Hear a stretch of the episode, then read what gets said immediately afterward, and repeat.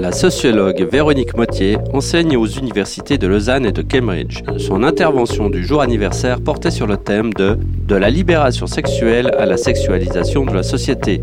Tout un programme que Gladys Bigler tente de décoder en sa compagnie. Véronique Mottier, vous êtes professeure au laboratoire de sociologie des universités de Lausanne et d'un collège à Cambridge. Euh, quelle est votre matière? Quelle est la matière que vous enseignez? Alors j'enseigne la sociologie aux deux endroits. Et, quel rapport avec la sexualité? Euh, la sexualité est une des grandes questions de société d'aujourd'hui.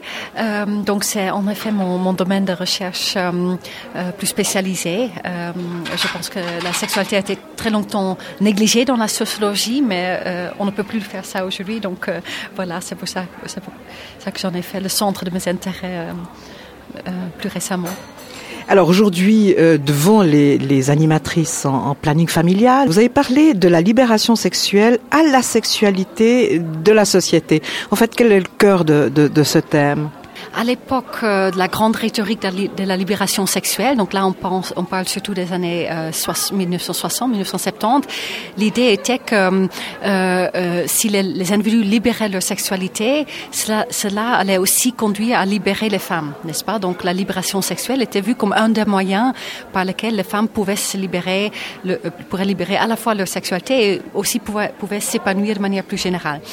Alors en fait, euh, ce qui s'est passé, c'est que vers la fin des années 1970-1980, il y a une très grande critique féministe de cette rhétorique qui s'est développée, euh, où des auteurs féministes ont commencé à dire finalement cette libération sexuelle a, sorti, a surtout servi aux hommes. Euh, elle a servi à libérer la sexualité masculine, euh, mais elle a surtout enlevé euh, aux femmes le droit de dire non. Euh, et si, on refusait pas, si on refusait des avances sexuelles, euh, on était automatiquement présenté comme une bourgeoise trop coincée. Euh, donc en fait, ça posé plus de contraintes aux possibilités d'épanouissement féminine qu'autre qu chose. Et puis alors en 68, on imaginait aussi que la révolution sexuelle était un outil politique. Absolument. Et ça, c'est quelque chose qu'on a un peu oublié aujourd'hui, mais effectivement, les grands, les grands prophètes de la libération sexuelle, des gens comme Marcuse ou Reich, euh, voyaient la libération sexuelle comme euh, une révolution. Donc, on parlait de révolution sexuelle, et cette révolution visait également à transformer l'ordre social. Donc l'idée était euh, pas seulement de s'épanouir euh, de manière individuelle, mais c'était aussi de, renverser le capitalisme finalement, le, régime bourgeois, le, le, les normes dominantes. Euh, et c'était vraiment au cœur de leur, de leur argumentation de l'époque. Puis alors qu'est-ce qu'on voit? On voit en fait une régression puisqu'on voit une forme de marchandisation du sexe.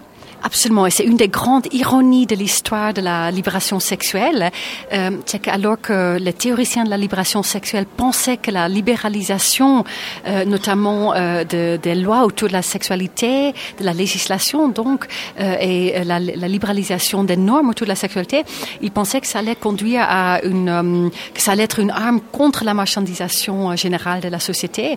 En fait, c'est le contraire qui, qui est arrivé avec la libéralisation législative. On a vu une marchandisation sans précédent. On a une explosion de la pornographie, une explosion de la prostitution et bien sûr toutes les nouvelles formes, euh, notamment les nouvelles formes euh, de sexe commercial euh, accessibles sur Internet, ont encore contribué à intensifier cette marchandisation de la sexualité. Et on parle de sexualisation de la société.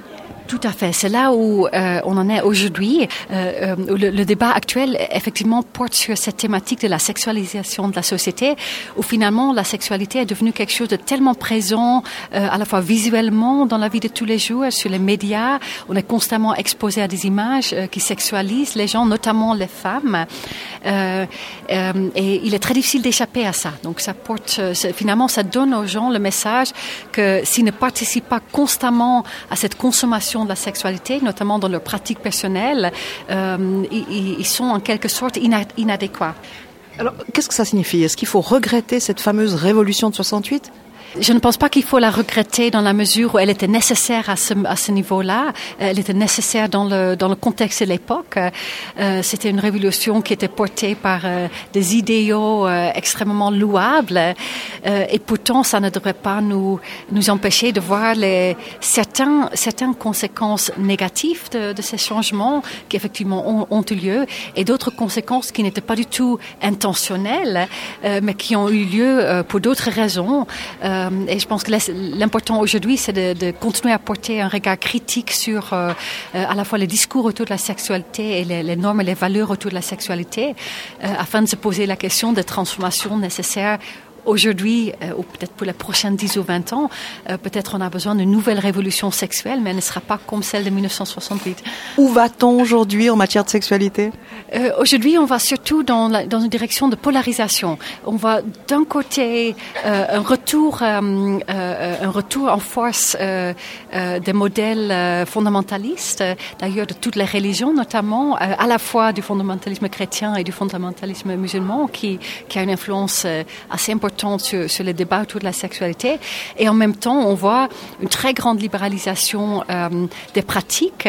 Et là, je ne pense pas qu'il y a un retour en arrière qui est possible. Euh, là, il y a des acquis qui sont vraiment là et euh, il y a des acquis notamment législatifs dans l'extension du, des possibilités de partenariat, par exemple, entre personnes du même sexe, où il est très difficile de s'imaginer que ces acquis pourraient être mise en danger, en tout cas dans un futur proche, euh, dans un futur euh, de longueur, de, longue durée. Il faut toujours être beaucoup plus, beaucoup plus prudent avec ce genre de, de diagnostic trop, euh, trop optimiste. Et pour être quand même optimiste, on pourrait aboutir à une responsabilisation de chacun? Il faut l'espérer, il faut l'espérer, tout à fait. En tout cas, euh, une plus grande, euh, euh, comment dire, euh, une prise de conscience que sa biographie sexuelle est une biographie dont on est l'auteur. Chacun est, est l'auteur de sa propre biographie sexuelle. Et je pense qu'il est important que les gens deviennent plus conscients des capacités d'action qu'ils ont et des capacités de, de changement, de transformation euh, qu'ils ont à leur disposition, même s'ils sont dans certaines situations beaucoup plus limitées que dans d'autres. Et ça, il ne faut pas l'oublier non plus. Véronique Mottier, merci beaucoup. Elle ne fait peur à personne et pas plus de bruit que son pas. Elle ouvre à tout enfant qui sonne, mais les journaux n'en parlent pas. Madame Adrienne, c'est une infirmière qu'un chagrin d'amour exila très tôt. Ses enfants sont ceux que le malheur génère et qu'on abandonne dans les hôpitaux. Ce qui fait qu'au moment de prendre sa retraite, Madame Adrienne avait sept enfants. Trois petits garçons et quatre fillettes qui vivaient chez elle et disaient Maman. Elle ne fait peur à personne et pas plus de bruit que son pas. Elle ouvre à tout enfant qui sonne, mais les Elle avait vingt ans, la belle Adrienne, quand son amoureux devint son amant. Leur bonheur durait depuis six semaines, quand elle eut compris qu'elle était maman. L'honneur en ces temps voulait qu'on s'exile, garder le secret et faire semblant qu'on avait trouvé du travail en ville et qu'on reviendrait pour le jour de l'an. Elle fait peur à personne pas plus de bruit que son pas. Elle ouvre à tout enfant qui sonne, mais les journaux n'en parlent pas. Âgé de trois jours, baptisé Étienne, l'enfant de l'amour était adopté. On persuada la belle Adrienne qu'ainsi son secret serait bien gardé. Le sort est cruel pour la fille mère, mais avec le temps, les témoins s'en vont. Elle est devenue la belle infirmière et n'a retenu qu'à peine un prénom. Elle ne fait peur à personne et pas plus de bruit que son pas. Elle ouvre à tout enfant qui sonne, mais les journaux n'en parlent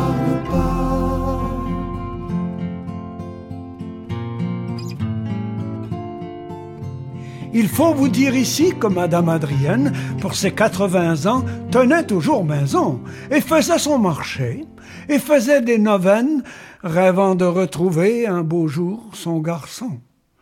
Or, un matin d'hiver, l'aînée des quatre filles qui vivaient avec elle et la suivaient partout, la trouva affaiblie et se plaignant beaucoup. Malgré les je vais bien et ce n'est pas la peine, Armande a décidé, j'appelle un médecin. Vint donc un homme âgé au bord de la retraite. qui remplaçait parfois un confrère occupé. Il s'informe, il ausculte, examine et questionne, et prescrit du repos.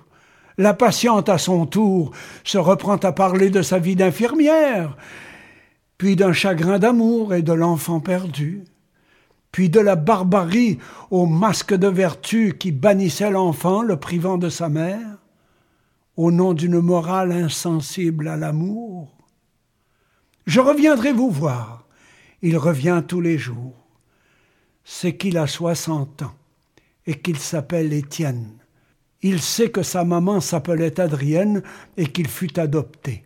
Il sait bien où et. Elle dit souvent, Madame Adrienne, que les grands bonheurs ont le pas très lent. Elle aura cent ans dans les trois semaines et sur son passé, c'est repris vingt ans. Les enfants perdus, qu'était sa famille, ont tous des enfants qu'elle gâte un peu. Elle a les joues roses et les yeux qui brillent et plein de projets pour chacun d'entre eux.